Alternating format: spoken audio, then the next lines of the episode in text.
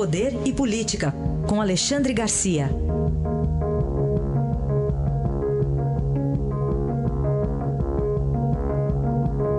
Alexandre, bom dia. Bom dia, Raíssa. Bom dia, Carolina. Bom dia. Começamos aqui com uma condenação do ex-presidente do Banco do Brasil, depois da Petrobras, Aldemir Bendini, pelo juiz Sérgio Moro. Pois é, eu acho que o que a gente deve destacar é que pela primeira vez um presidente da Petrobras é preso, né? E presidente do Banco do Brasil também. Ele, ele fez uma carreira brilhante, entrou como, como jovem aprendiz, né? 15 anos de idade, chegou à presidência do banco, nomeado por Lula em 2009. Depois a, a Lula o recomendou para Dilma, Dilma o manteve na presidência do banco e depois o pôs na Petrobras para limpar a Petrobras da corrupção, segundo foi anunciado. E, no entanto, ele entrou em todas. Né? Na Petrobras e já no Banco do Brasil, o, processo mostra que ele já fazia pedidos de, de, propina. E o interessante dessa condenação aí, é, em primeira instância, há 11 anos, pelo juiz Sérgio Moro, é que ele só vai ter progressão de pena, ele já está preso desde julho do ano passado, só vai ter progressão de pena se devolver o dinheiro. Né? É o que muita gente se pergunta, né? Prendem, mas o dinheiro que levaram, né? vão devolver? Então, a, o, o, juiz Sérgio Moro estabeleceu isso, né? certamente ele vai recorrer, certamente vai para o Tribunal Regional Federal de Porto Alegre e a gente uh, pode ser até que essa pena seja ampliada. E não custa o registro que a chefe dele, a presidente Dilma, né? Foi, foi punida sendo afastada da presidência, mas não recebeu a punição prevista na Constituição. Né? Num golpe, ah, ela não ficou inelegível por oito anos, num golpe que deram no parágrafo único do artigo 52 da Constituição. É bom lembrar que quem presidiu a sessão foi o presidente do Supremo, Ricardo Lewandowski, e Renan Calheiros. Não custa lembrar essas coisas para ver como funcionam aqui no Brasil, funciona aqui no Brasil o respeito à Constituição.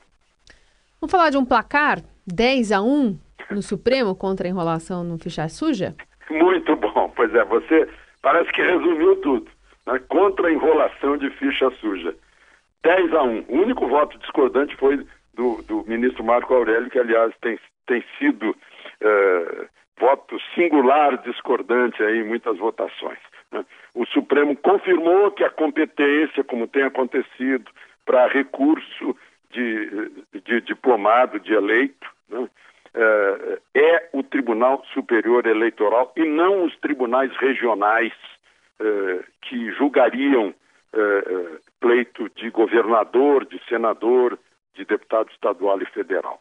Foi quem pediu isso, foi o PDT, certamente já pensando em ter mais uma instância, mais uma chance para protelar, ir assumindo o mandato, né? já, é o, já é o fato consumado, né? para ver se eh, ficha suja consegue entrar por uma fresta e o Supremo fechou por 10 a 1 essa fresta, mostrando a disposição eh, dos tribunais superiores de apoio a essa lei que é de origem popular né, para afastar políticos corruptos eh, do pleito eleitoral, ainda que os partidos políticos insistam em pôr no, os nomes deles nas listas de candidatos.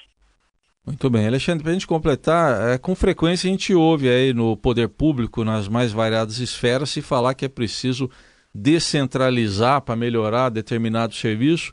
Agora, na agricultura, o processo é o inverso agora, com o ministro Balairo Maggi, né, depois da carne fraca. Pois é, ficou estranho, né? muito estranho. O Ministério da Saúde, por exemplo, anuncia como grande novidade a descentralização da, da, da, autonomia, né? quer dizer, dando mais autonomia, descentralização do poder. Já o Ministério vizinho é, é, é o contrário. Por quê? Levamos um susto, mais uma vez, não adiantou nada a primeira fase da carne fraca, em que se apurou tudo isso, mas continuaram repetindo. Né? Continuaram eh, cometendo eh, eh, lesões ao consumidor, ao importador de carne, tapeando laudos de salmonela no produto. Né? Então, o, ministro Blairo Maggi decidiu que agora os fiscais, que ficam lotados nos frigoríficos, vão se reportar diretamente ao Ministério da Saúde, ao Ministério da Agricultura, né, através da Secretaria de Defesa Agropecuária. Eu não sei se vai resolver. Tira três instâncias do processo. Né? Eu não sei se vai resolver, porque o que resolve mesmo, a gente sabe, para tudo aqui no Brasil em, em, que envolve corrupção é, é a descontaminação dos cérebros corrompidos. É a única coisa que resolve. Não vai repetindo, aparece o escândalo dos anões do orçamento, eles mudam a lei, né? e fata la legge, fata la trampa. Eles vão procurar outro caminho para continuar a corrupção. É a contaminação dos cérebros que precisa.